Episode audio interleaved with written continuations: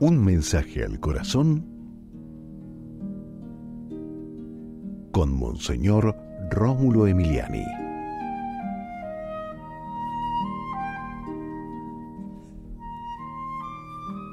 Pon la otra mejilla, lo cual significa nunca devuelvas el mal que te han hecho con otro mal igual o peor, nunca. No dejes que te contamine la maldad del otro.